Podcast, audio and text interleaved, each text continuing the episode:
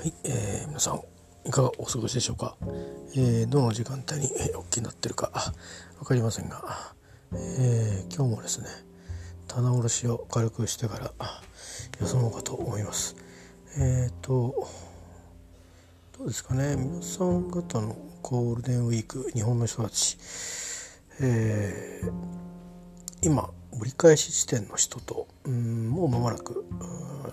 仕事始まるぞととりあえずね。えー、どっか外出しなきゃいけない人も、えー、お家で仕事をする人も、えー、あるいはまあうん諸事情いろいろもろもろあって、えーね、もうしばらくうんね、どっか、うん、とにかくじっとしていなければいけない人も いろいろあると思うんですけど、えー、僕はですね7日からえー、一応指導してでまたすぐ休みになりますけどね。であとはまあまたあ5月いっぱいは緊急事態宣言でしたっけ？あれが3日目伸びたっていうことともともと5月いっぱいはですね、えー、在宅勤務のシフトが決定しておりましたんで、えーまあ、一応そこと合致してるんで多分変えないでそのまま行くのかなと。思われますが、えー、まあ、そんな状況で、えー、とりあえず残り2日ですね、えー、私のゴールデンウィークは残り2日でおしまいという感じです。えー、実際にはもともとねなんかこの時期って楽しみは、えーと、川崎でやるハイサイフェスタぐらいしかなくてっていうかもうそれが最大のあの1年の中のこの時期のまあね唯一の私の楽しみでえー、なんかこう行くと行くとほっとするというかまあ島に行ったりするねことよりも、うん、比べるとそのまあなんていうのえっ、ー、とえなんていうのかなやっぱりちょっとね違いも多々あるんですけどでも結構やっぱり特別な人たちのなんていうかなパフォーマンスが見れたりとかあとまあやっぱりね沖縄が好きな人沖縄の出身の人うーん何らかの形で関係してる人が集まってるんでなんか雰囲気がね、あのー、いいんですよね。で変に酔っ払いすぎちゃう人っていうのもたまにねたまにいるんだけど別に暴れたりしないからね、えー、まあまああのー、ていうのかなあの完全にもう僕は青森回し飲みみたいな そういう回し飲みっていうかお通りみたいなことをするようなあの感じのねみんなでもなんかもういろんな食べ物持ち込んでみたいな感じとか そういう とこではないので、えー、なかなか、まあ、僕も、えーと、お邪魔できるイベントなんですけど、まあ、今年は延期になってます、えー、中止じゃなくてね延期になってるみたいですね。この間、まあ、やらないんだろうなとは思ってたんですけど。一応公式サイトを確認しまして、えー、まあねあの知り合いのグループが出る出ないかかわらずだいぶもう世代交代してきてるんで分かんないですけどえっ、ー、とね結構ね宮沢和文さんが出てきたりとかもするんですよ。出てきたりっていうかまあ、えーと、民謡を紹介したりとかねあの歌方プロジェクトってのやってるんでそういう、まあ、後世に残していきましょうということで、えー、音源ですね集めて図書館とか学校に寄贈するという運動をですね。沖縄の全ての学校にみたいなのをやってるんですよね。平田太一さんっていう方と一緒に、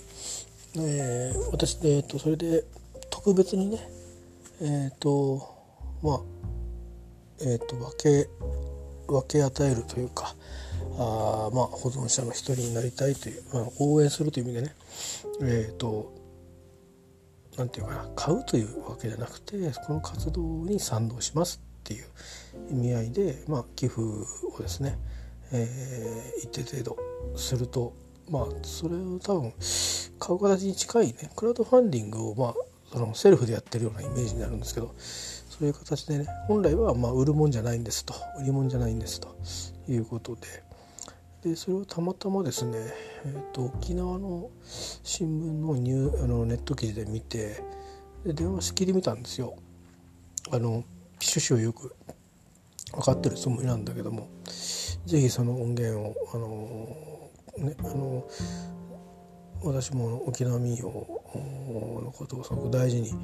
えー、思っているのであのお分け合いいただくことはできませんかねという話をしてでまああのそういうねあの個別に要望があった時には、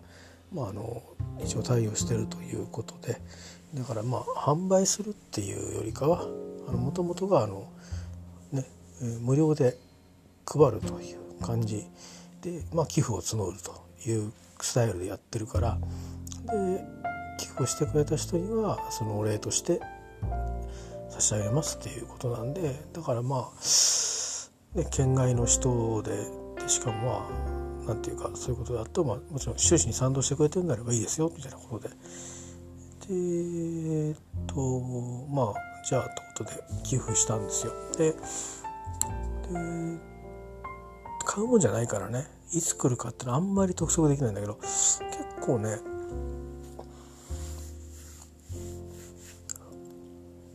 時間がかかったんですよね。で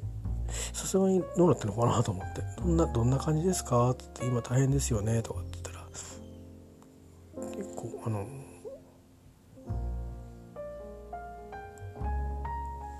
忙しいっていうかいろいろね多分あの封入とかえっ、ー、となんかチラシのチラシっていうか冊子の印刷があなかなかこうね予定通りにいってないような話とかいろいろねされてましたけど「ああそうそうなんですね」って言って、えー、全然別にあの一応ちょっとちょっとだけあの状況だけ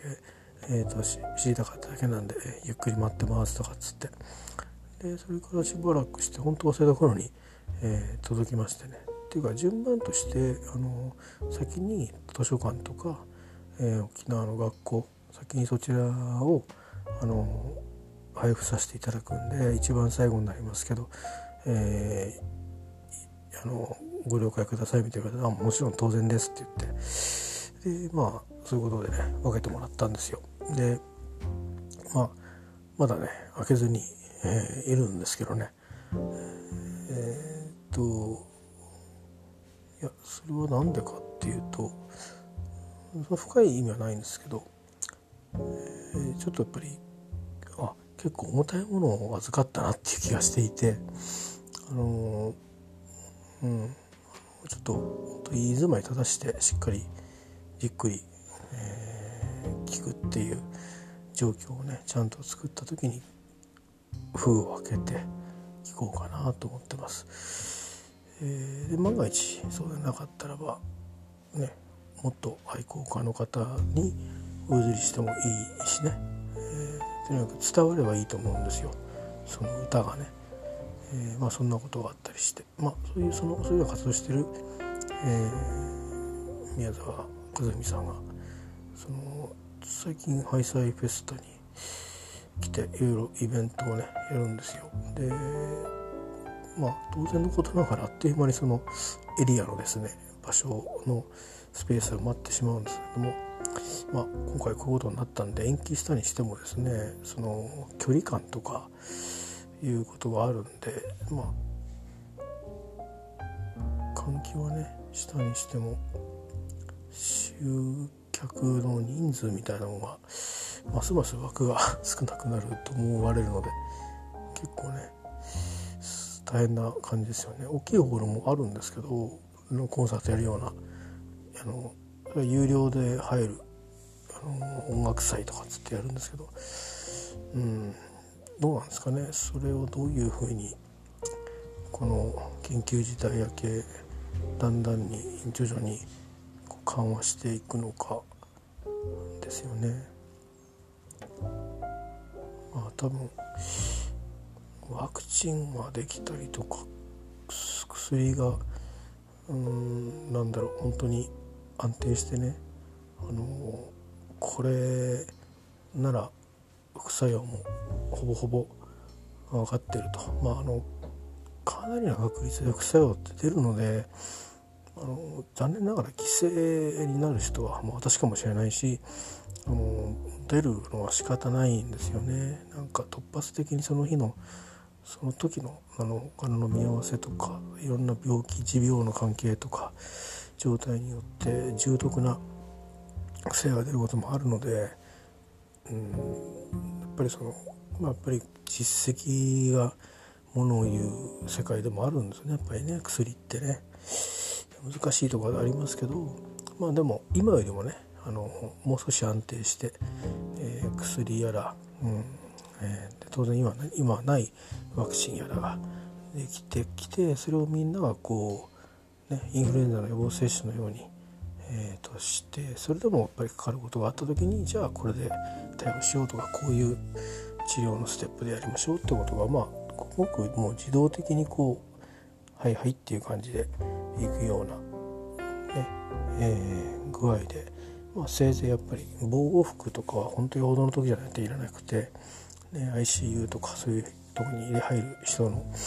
だけであとは普通の、まあ、マスクぐらいと手袋ぐらいで対応できるような世界にならないと多分ホールライブとかって難しいんでしょうね。えー、まあ例えばよほどのねあの高性能のエアコンディショナーというかエアコンを空気の換気のね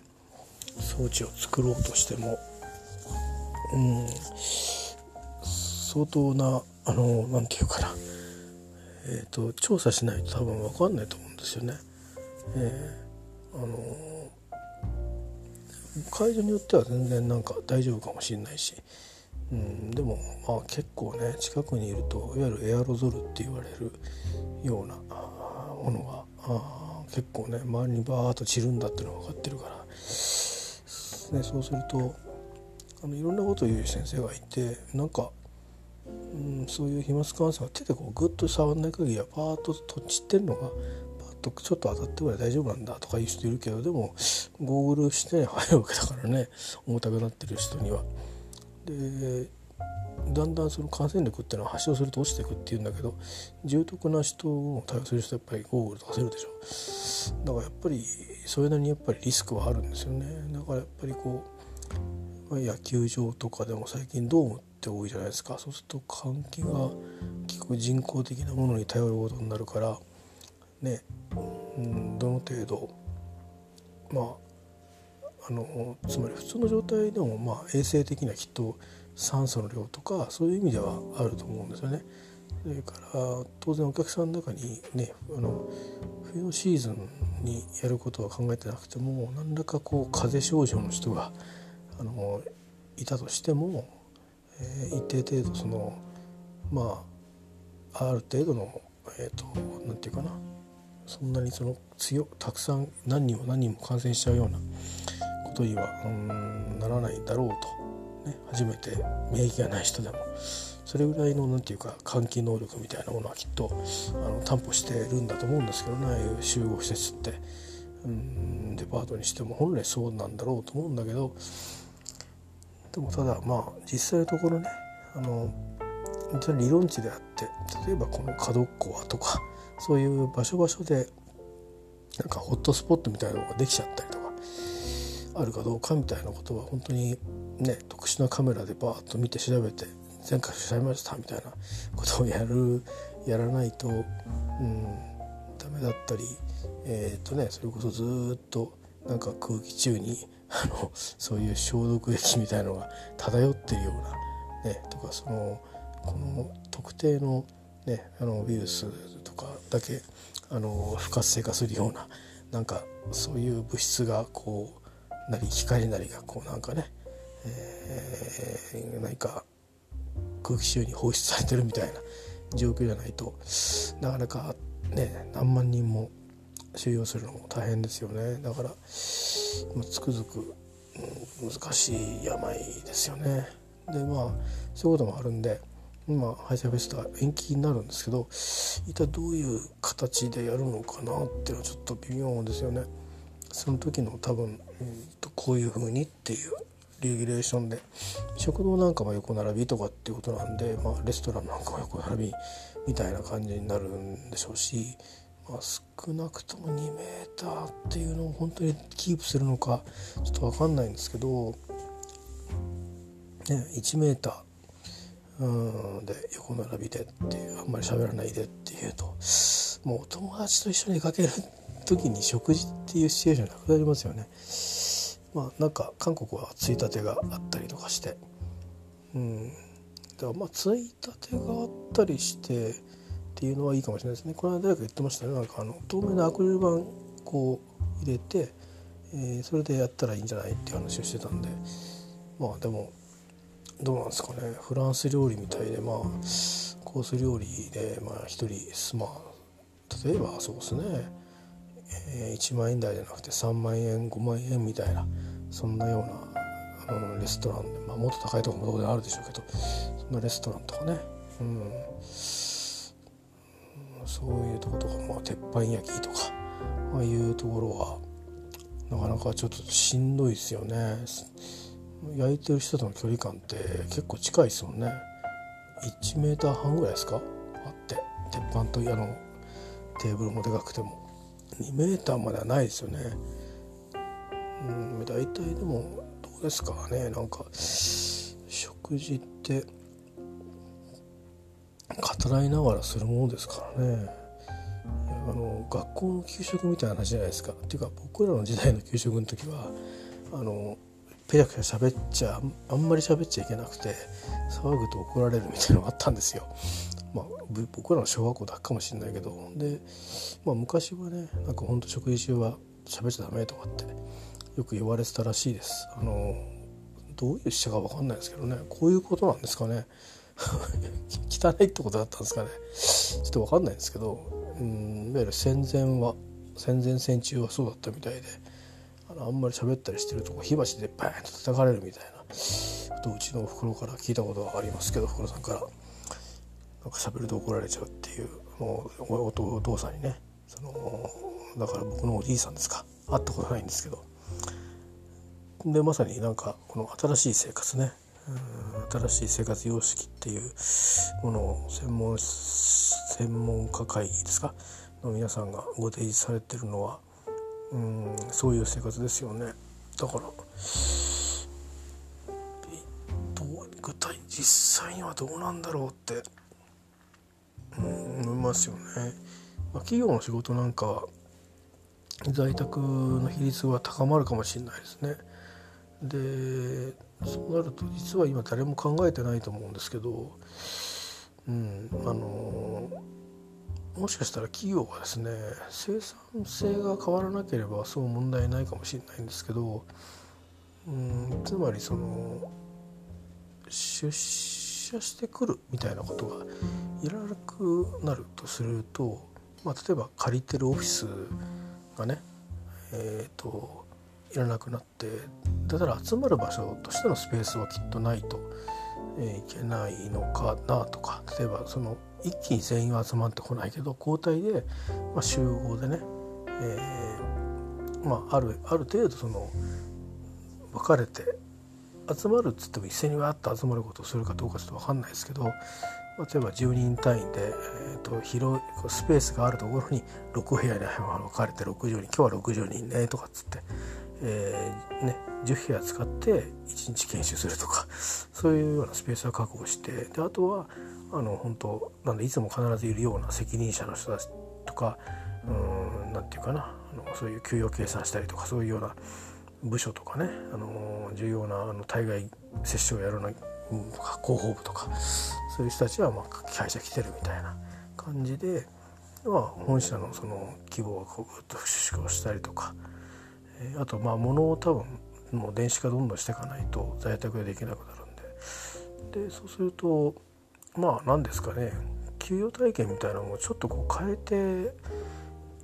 いくという、まあ、仕事をあり方を変えるわけですから。そうすると就業スタイルも変わるし、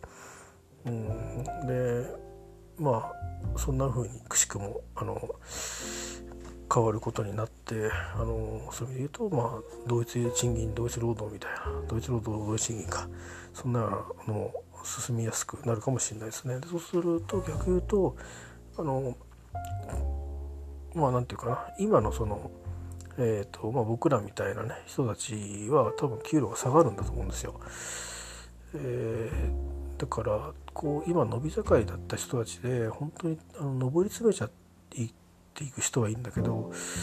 途中でやっぱりね全員がトップにその世代であのある程度の層に入るってことはできないので、えー、やっぱりこうある程度のところで止まる人が出てくるんですよね普通の会社だとね。だからつまりそのそして家で仕事していいんだってことになった時につまりその職種のあの人気度とかがガラッと変わる可能性がありますよね。えー、つまりそのもっと専門的だったりいろんなことやるんだけど自由にいろんなことができるようなあれもこれもあれもやりますよっていうそれで稼ぎますよっていうことでで契約させてくださいというようなスタイルに、まあ、最初の何年間かはやっぱりビジネスマンとして育て上げるんだけどそこからまあ独り立ちだなとなったら、えー、まあそこの会社がね大、まあ、事務事務所みたいな感じで芸能界で言えば。でどっちかっていうとまあそういうことで一人一人責任持って。まあ何て言うかな。フリーランスとは違うけど一定の管理下において、まあ、ほぼほぼ一人で頑張ってもらうと。いうようなスタイルに変わっていく可能性がありますね。そうすると一人一人がもっとあの専門性をやっぱり高めつつ、えー、まあジェネラリストである必要はないんですけども、えー、まあある程度ねあの万能化していく必要があるっていうことになるでしょうしであとはまあそういう在宅だなんだとかってオフィスワークじゃなくて、えー、実際に物を作る仕事をしよう食べ物を作るし作る仕事をしよう、えー、食べ物をね取ってくる仕事をしようとかああるいはもっとそうですねこれから古くなった、え、インフラを直していかないといけない、え、日本でありますし災害も多い日本なので、え、また土木とか建築とかそういう方に、え人材が戻っていくっていうかね、えもっとこ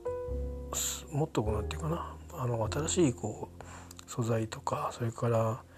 ね、難しい地盤の上に立ってるものをこう回収するとかってことも出てくると思うんでやっぱりそういうことに対しても、うん、難プロジェクトが結構多くなると思うんですよね。えー、まあ言ってみればその羽田沖合工事をやった時のような、まあ、沼地みたいななんかところにですよ飛行場を作るっていう、まあ、そういうようなあ難プロジェクトがやりきれるようなねえー、人材も必要になってくるとか何かね変わるんじゃないですかね。単に今の仕事のやり方を今はたまたま急激なあの病の流行によって、えー、従来通りでは業務が継続できないので業務継続のために、えー、在宅ということ。あとはまあ社員の、え健康を守るためにということ。それからまあ社会の、えその目標を達成するためにということと、まあ、そういうことでなってますけどそれがそのまんまずっといくかっていうとそれは考えてないでしょうね経団連の人たちもそう考えてないんじゃないですかね。あの働き方改革っていうところが結局あの多分ですね私の感覚だともちろん出張とかしなきゃいけない人もいると思うんですよね。でそういう人も含めてほぼほぼ普通の稼ぎ人っていうのは解体されるに近くなるんじゃないですかね。えー、まあ、言ってみれば全員派遣みたいな感じで派遣じゃないんだけど企業はちゃんと抱えるんだけども、えー、まあ何て言うのかな、うん、本当にフラットにやるっていう感じですかね。例えば例えばこのまあ、全員が全員そうじゃないと思うんですけどコンビニエンスストアのアルバイトって別に60歳の人も17歳の人も給料は同じ時間帯に入ってたら多分スタート同じですよね。でその後多分一生懸命働いて評価があれば若干差は出てくるんでしょうけどでも400円も500円も差は多分つかないと思うんですよ。っていうような世界にやっぱりなるんだと思うんですね。あの同一労働同一賃金っていうことに。でそうなると必限りなくですね勤め人をやってるうちはまああんまりあの何て言うか見入りが多くはないようになるわけですよね。そうすると今までこうなんかみんながねなんかこう会社に入るんだみたいな思考で世の中こう流れてきて、まあ、教育も含めてねなってたところがさっき言ったようにまあ違う方向に行った方があのそういう意味で生き生きとして自分らしく働けるとかやりがいを感じるとか、うん、ってこともあるでしょうね。であと会社もあのいろんないろんな会社があるじゃないですか。えー、もう別に東京にオフィスがなくたっていいわけですから本社は、えー、長野のここにしますって言って長野県にやたら本社が集中するとかいうこともあるかもしれないですよ。えー、何も東京にいなくたっていいわけで、ね、そんな危なっかしいところにねいなくたっていいんだし、うん、よほどの時だけ集まればいいんだからということでねそうすると実は災害対策も進むんですよ。えー、こんだけ密集してるところはある程度スカスカになってくれればいざっていう時にあのそれこそ天皇陛下をあの安全に、えー、待機させるために交通が混乱したらアウトですよね。まあ、ヘリで運んだりするんでしょうけどでもやっぱり、えー、早いうちに危険な状態になった場合早いうちに、えー、安全なところに移動するとかまあ最初の地震だけ耐えられればね、えー、次の余震が来るまでの間に、えー、まあ多分皇居の方が一番安全かもしれないけどね あんだけあの緑もねあるしね、えー、周りに高い建物ありますけど周りは火事になるかもしれないけどまあ戦争の時も、えー、周りは空襲で焼けちゃったけど皇居は残ったわけでねまあそれはあのあえて爆弾落とさなかったからってのもあるけどでも敷地内に結構落とされてるみたいですからね。直にそこボーンと狙わなかっただけでそこはある程度計算でね多少ちょっと脅しも入れたみたいですけどまあそういうこともあるんでなんかすごくすごくあの大きな、えーと、変化になるっていうかねそれはだからネガティブでもポジティブもなくて必然というかあのそういうふうにそうであるならそうなるよなっていうことがいろいろ、変わっていくんじゃないかなという思いますよね。のでそうなるとあの価値観もだいぶ変わっていくんじゃないですか？なんかこれまでとは違う同じそのなんかいわ世の中のいわゆる偉い人っていうね昔僕ら子供の頃って学校の先生とかまあお巡りさんも偉い人だったな、うん、それからもちろんなんか議員とかね市長とかね偉い人っていう人の上に立つ人みたいなだったんだけどそういうようなそのステータスみたいなね弁護士とかパイロットとかねお金持ちとかね、うん、土地持ちとかいっぱいこうあったんですけどそういうのもね、まあ、あのお金の切り口で切った時それはあんまり変わんないと思うんですけどただそれはすごく会差が開く可能性ありますよね。すっごく持ってる人たちの一握りの人たちとあのほとんどあのなんだろうもうカツカツとは言わないんでしょうけどそうならないような、えーと、給与体系は多分さすがに調整すると思うんですけど、うんまあ、あのベーシックインカムとかってそういうそのねところまで下げないであれってね7万とか10万とかっていう話だからなんかあの家賃払わなくてよくても生きるので精一杯みたいな。うん、なんかスマホ持てねえぞみたいなね金額しかないようなあの話しか国はしないからとてもじゃないけどまあ議論にならないと思うんですけど、えー、給料にしたってね、うん、どうなんでしょうね。いろんな人たちが仕事によって全く違うけど。でもやっぱり世よりも、うん、その一人一人は平均的に下がるんだと思うんですよね。で図抜けたやつにグッといくいくとかいうことになっていって、えー、だからまあ考え方は変わっていくでしょうね。やっぱり。うん、そうなるとまあ住宅だとか自動車だとかいわゆる国内需要っていうものの在り方も変わっていくんで、まあ、そういうことまで考えた上でどういうふうな変化をつけてくるかですよね。なんかこれは多分社会実験に近いような世界がああると思うんで、まあ、当面は多分今のまま、うん、軟着陸をさせてからそれからそういうふうに動いていくと。つまりまあこの先10年ぐらいかけてですね変わっていくんですよ。きっとガラッと。えーでそういうことの始まりのきっかけになこの病がねなるんでしょうね。でこれからもこういう病は時々起きるんでしょうね。えー、なんか想像しなかったような,、えー、なんか処置処置とか判断とか分析に非常に手こずる、うん、あの反則技のね あの、うん、えー、変化をするウイルスとか出てくるんでしょうね。なかなか厄介ですけど、うん、まあまあでも現実的に考えててもあんまり話をしないとか言ってでみんなで集うってなったら集まる意味ねえじゃんって話になるから会議会議ではどうしても2人きりなきゃいけない。場合でもあのトイレに座らないとかっていう話で。うんだとしたらやっぱりねなんかどんどんこうやっぱりコミュニケーションを取らない方向にこう倒れていきやすくなりますよね。それをどうするんですかね。でも満員電車ってさすがに2メーター保てないと思うな。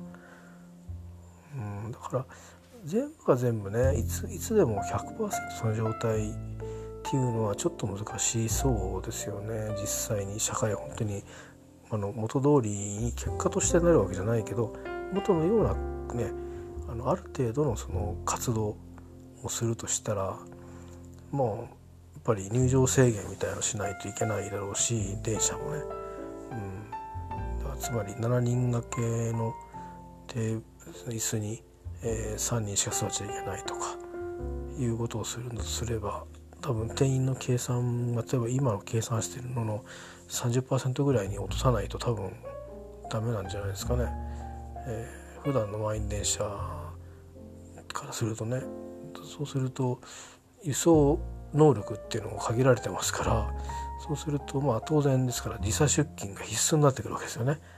えー、許容量は違うんでそういうようなこともあるからまずはそういうところから変わっていくんでしょうきっと。うん、っていう人たちとそれからまあ在宅の人たちとといってだんだん仕事はのねやり方っていうか仕事の在り方とかそれから待遇処遇とか繰り構成の在り方も求められるものもきっと変わっていくと思うんで、うん。まあ、つまり普段監督ができなくなるわけですよね多くの場合、えー、だから非常に難しくなっていく人たちもいるしあんまり変わらない人たちもいるという。例えば農家の人たちなんか多分あんまり変わらないと思うんですよね。で逆に今人不足とかっていうのもあるからうまいことあの社会動態がこう変わるっていうきっかけになるというふうに考えて、えー、ね、思考を変えていくというのはあるかもしれないですね。まああの公務員の人たちの類っていうのは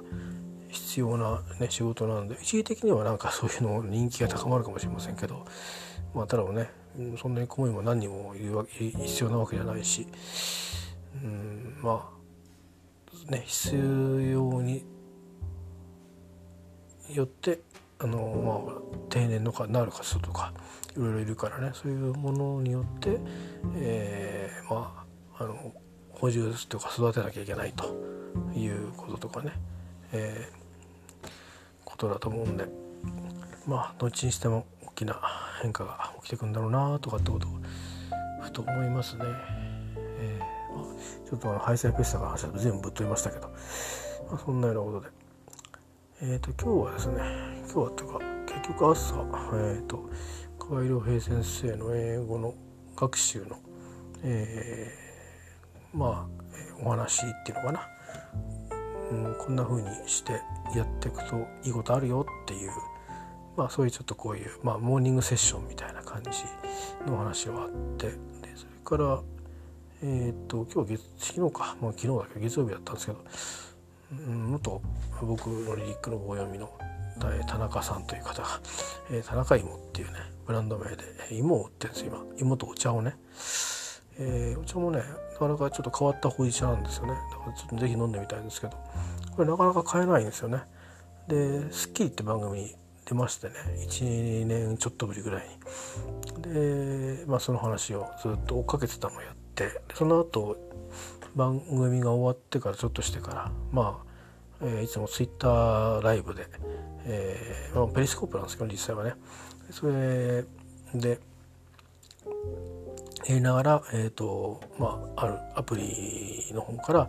買う注文して買えるんですけど大体瞬殺でなくなっちゃうんですよ。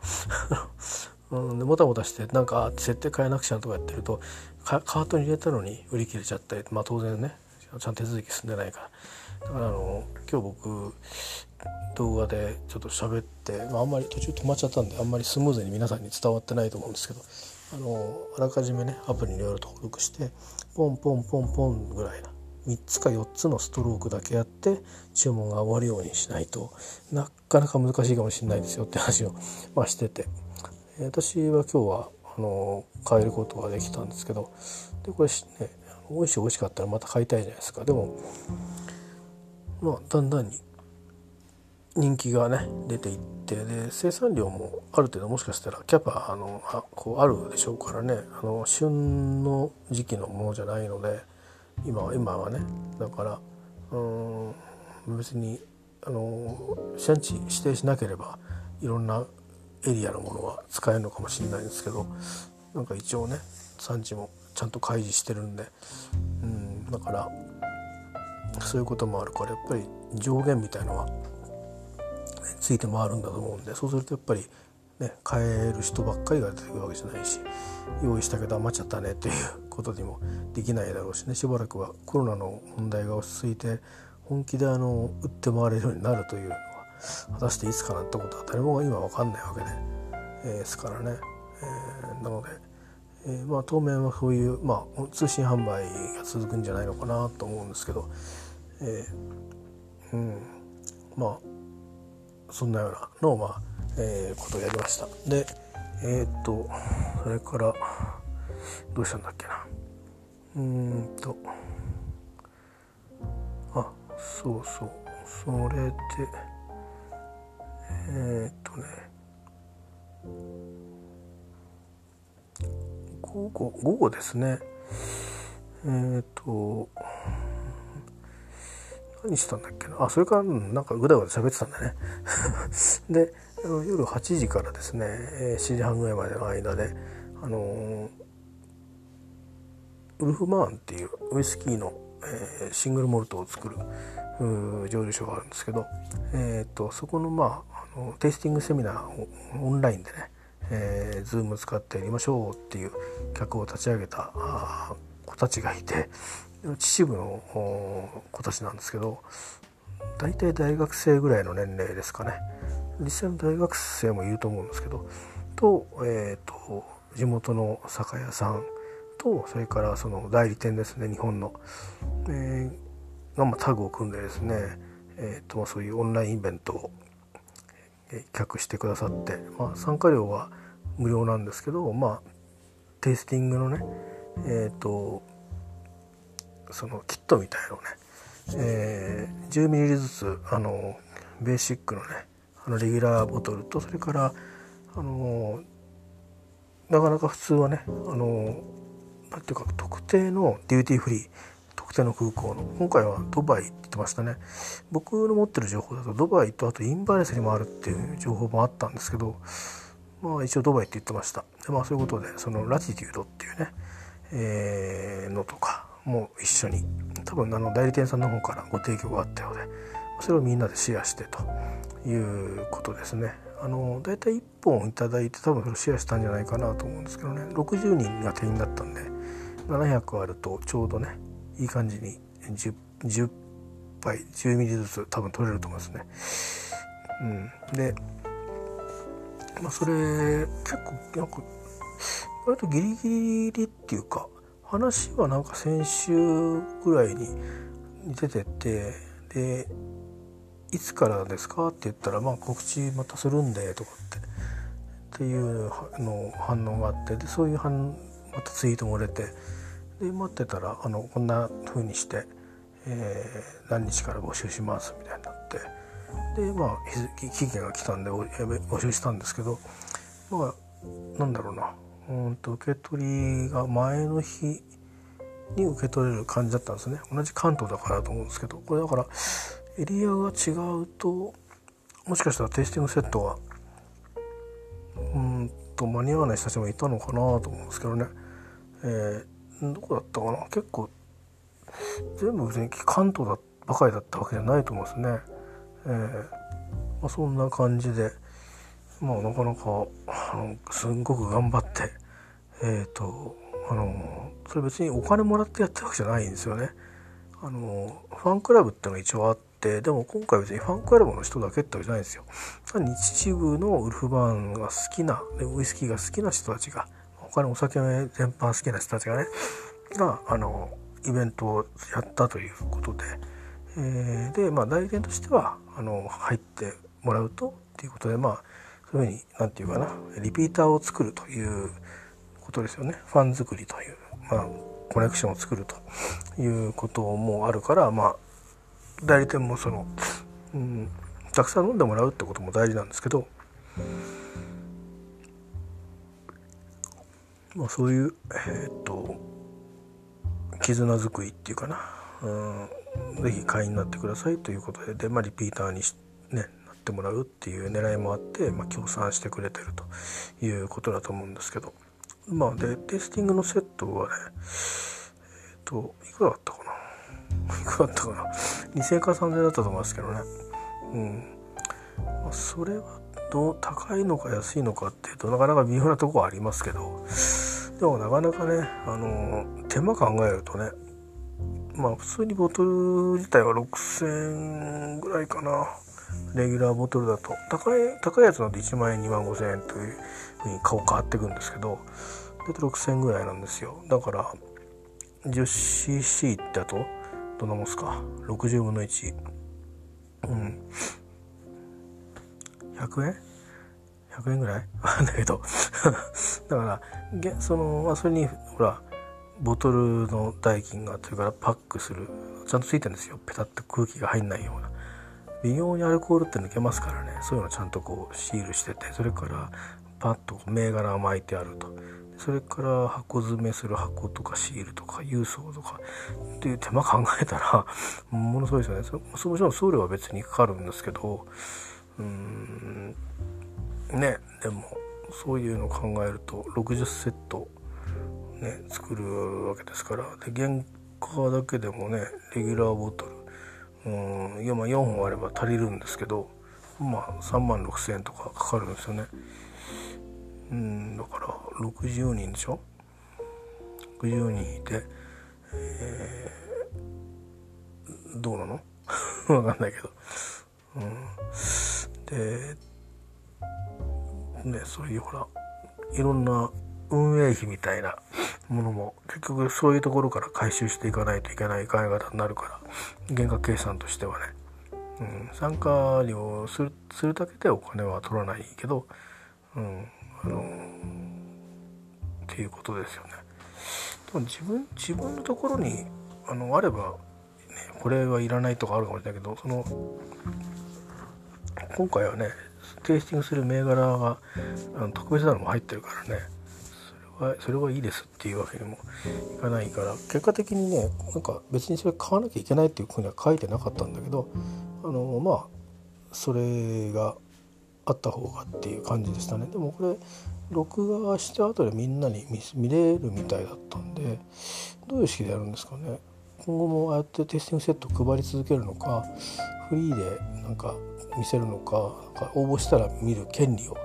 ある程度、うん、与えるのかちょっと分かんないんですけどね。まあ、そんなのに参加してき、えー、ました、まあ、いくつかあのチャットでね僕らからは、えー、っていう感じでしたね。なんかクイズにあの正解すると少し音声で喋れたりとかしてましたけど、えー、そんなようなことでなんかいろいろ老若男女っていうかいや結構もう若い人多かったですね。なんか若い人って、まあ、僕らの世代の人たちも僕らの世代とか僕らの上の世代の人たちが少しか、ね、画面見てたらいらっしゃったけどあとは若い人多かったかな。なんか20代とか30代。ほとんどだったんじゃないかね、えー、そんな感じでしたね。なんかで、まあ、ウイスキー最近女性も飲む人多いみたいで結構多く参加してました。えー、だからなんかすごくほのぼのとしていうかねなんかいい感じですよね。なんかこう全然直に会ったりしてるわけでもないしあの人誰なんだろうっていうお互いにそうなんだけどでもみんなそのね興味があるものに対して同じものを向き合ってんだけどみんなこう感じ方が違ったりするんですよね。うん、まあまあ誰しもがみんな同じような反応するようなあの銘柄もあったりはしましたけどあとどれが好きっていうと大体、ね、メジャーなものがこれかこれってなってまあ、僕ちょっと違うのだったんですけどね。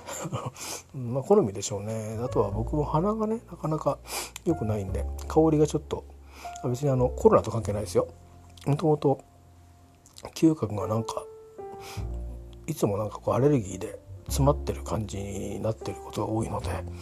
うん、なかなかねこう香りをキャッチするのはなかなか難しいんですけどまあ年取っていくとだんだん鈍感になっていくとも言うしね、えー、だからだからまあね自分の色の匂いの匂いの揉め事っていうのも家庭内にあるっていうのはそういう話もありますし注意しなきゃなと思うんですけどね。なかなかね難しいですね匂いの問題って。うん。今度は自分の身に降りかかってくるんだなと。母親とか父親とかとね言っていろいろ言ってきたことは自分が言われる立場になるのかと。なんか老いの入り口に立った気がしてますけど、まあ、そんなようなことをして終わりました。えー。こんな時間まで喋ってますけど明日は早起きなのでそろそろ寝ます。